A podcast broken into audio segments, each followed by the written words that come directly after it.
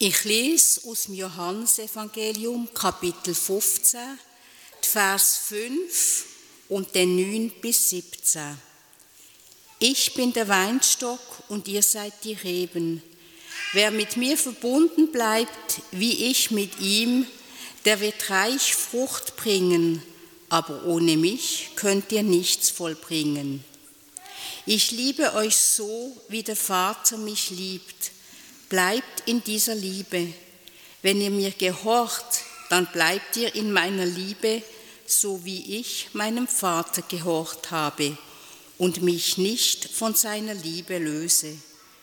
Ich habe euch dies gesagt, damit euch meine Freude erfüllt und eure Freude vollkommen wird. Dies ist mein Gebot. Ihr sollt einander so lieben, wie ich euch geliebt habe. Niemand liebt mehr als der, der sein Leben für seine Freunde opfert. Ihr seid meine Freunde, wenn ihr tut, was ich euch auftrage. Ich werde euch nicht mehr Diener nennen, denn ein Diener weiß nicht, was sein Herr tut.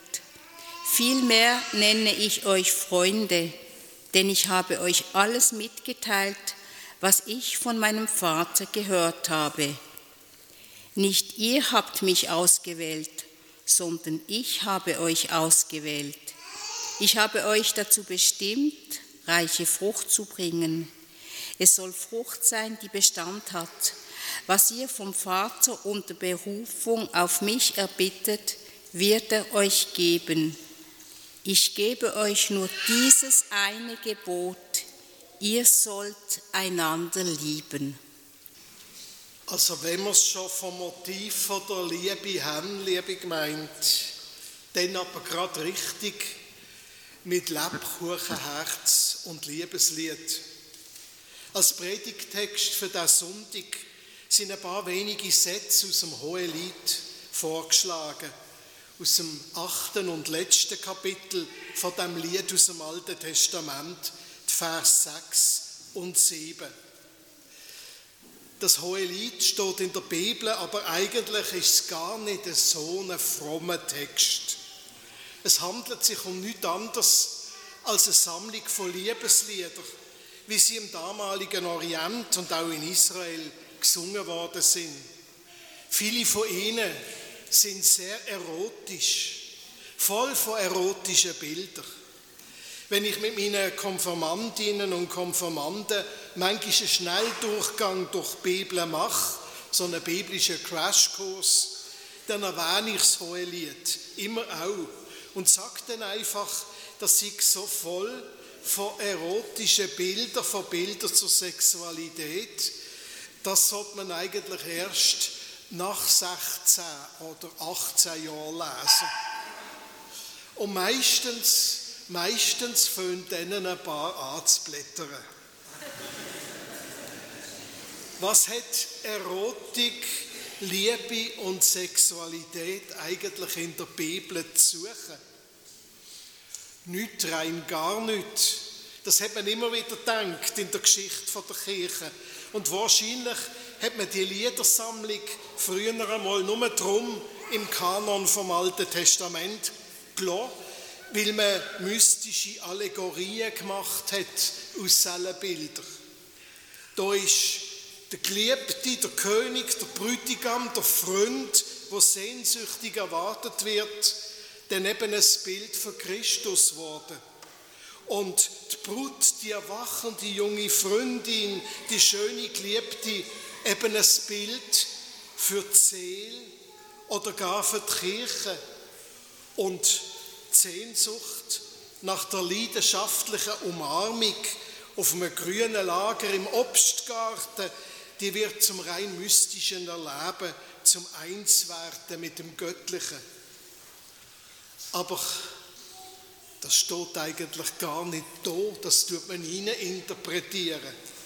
Für die Bibel ist Sexualität und Erotik nichts Negatives, überhaupt nicht. Ganz offen wird immer wieder davon erzählt und in deutlichen Metaphern oder Bildwort ist sie besungen worden. Übrigens in Klammern viel mehr noch als die Ehe. Liebe, Sexualität ist für die Bibel Glück vom Dosi. Als Predigtext kommt das hohe Lied darum kaum mal vor. Und wenn von diesen immerhin acht Kapitel etwas vorkommt, dann höchstens die für heute vorgeschlagenen Vers und dann vielleicht noch bei Hochzeiten. Es tönt ganz schön überschwänglich. Stark wie der Tod ist die Liebe, hart wie das Totenreich ist die Leidenschaft, Feuer ist sie und Glut, Flamme des Herrn.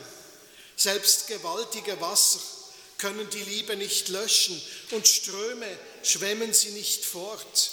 Wollte einer sein ganzes Gut hingeben für die Liebe, man würde ihn nur verachten. Ja, denn käuflich ist Liebe nicht und sie lässt sich nicht ersetzen durch Macht oder Geld. Davor einen Krieg an, um sie Wille zur Macht zu erzwingen, verbündet er sich also mit dem Tod. Und mit dem Tod, mit Waffen, Terror und Gewalt bedroht er alle, die sich ihm in den Weg stellen. Und immer mehr Menschen zwingt er in Dienst von seiner Macht und das Kommando vom Tod. Und da zählt nicht, dass junge Menschen durch das voneinander getrennt werden, dass Familien verrissen werden. Es geht ja um den Schutz vom Land, es geht um irgendwelche hehre Prinzipien, sagt man, um gesunde moralische Werte, wo Schluss machen mit Ziel und gedankenlosem Lebensgenuss. Und das, meine Lieben, das ist immer alles Lug und Trug und kein bisschen mehr. Wenn einer Krieg anfängt, dann heißt das töten. Und töten ist Sünd, ist immer Sünd. Und der Sünde sollt ist der Tod. Das Einzige, was durchs Töten wachsen kann, ist der Tod selber. Seine Herrschaft von da, wo Menschen zur Waffe griffen. Seine Herrschaft und keine andere. Wer seine Waffe gegen einen Menschen richtet, stellt sich immer direkt gegen Gott. Denn er richtet seine Waffe gegen Gottes Ebenbild. Und das bedeutet also gegen Gott selber. Wer sich an einem Angriffskrieg beteiligt, beteiligt sich immer an einem Verbrechen und an nichts anderem. Er liefert sich dem Tod aus, als Handlanger und als Opfer. Und der Kirche, wo dem nicht ohne Wenn, wo dem nicht entgegensteht, ohne jedes Wenn und Aber, ist längstens schon eine verlorene Kirche. Sie hat nichts, aber auch gar nichts mehr gemein mit dem Gott von der Liebe, wo Jesus von Nazareth uns gezeigt hat. Aber was heißt denn das? Was kann man denn konkret gegen Krieg und Gewalt tun? Wie wird man so stark, dass man nicht völlig ohnmächtig ist dort dagegen? Ist denn nicht der Tod die mächtigste Macht auf dieser Erde? Nur der Tod, den kann man finanzieren, muss man sogar, die Liebe nicht. Stark wie der Tod ist die Liebe, heißt es in der Bibel. Und statt dass sie das ganze Leben in dieser Welt als Entscheidungskampf zwischen Gut und Böse darstellen, wo wir voller Eifer und kompromisslos oder auch erbarmungslos daran teilnehmen wenn wir sehr ernst meinen mit Gott. Stattdessen besingt die Bibel im Hohelied im Alten Testament die Liebe, die Zärtlichkeit, die Leidenschaft, wo Menschen füreinander können entwickeln. Die Liebe ist das, was bleibt. Sie ist das, was uns zum Menschen macht. Der Mensch ist offenbar geschaffen von Anfang an, um zu lieben und geliebt zu werden. Das sehen wir an unseren kleinen Kindern. Gott selber ist Liebe. Und es wird gar nichts bleiben von dem, wo nicht Liebe ist. Im Gericht von Gott, wo die Bibel auch ankündigt, wird alles, was nicht Liebe ist, verlacht und vernichtet. So heldenhaft die Pose gesehen ist, was damit auftreten ist. Wer der Macht vom Tod dient, der stirbt wer die Macht von der Liebe, wer der Macht von der Liebe dient, der liebt. Jedes Liebeslied ist unendlich viel kostbarer als jeder Heldengesang. Jede Umarmung hat unendlich viel mehr Sinn als ein Schlag, wo man sich damit durchsetzt gegen andere. Und jede Trauer um einen Mensch hat viel mehr mit Worten zu tun als jede Rechthaberei und hat sie noch so viele Argumente. Vor uns ist der November.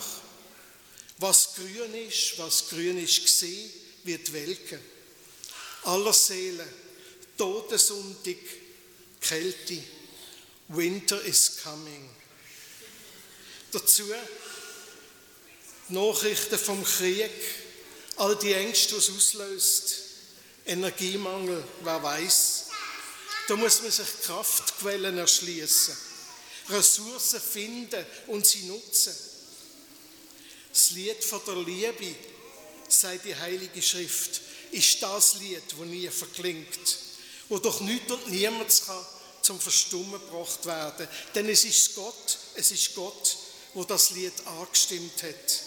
Das Lied von der Schöpfung und das Lied vom Warten ist letztlich ein Liebeslied, kein Kriegslied. Es übertut alles, sogar der Tod.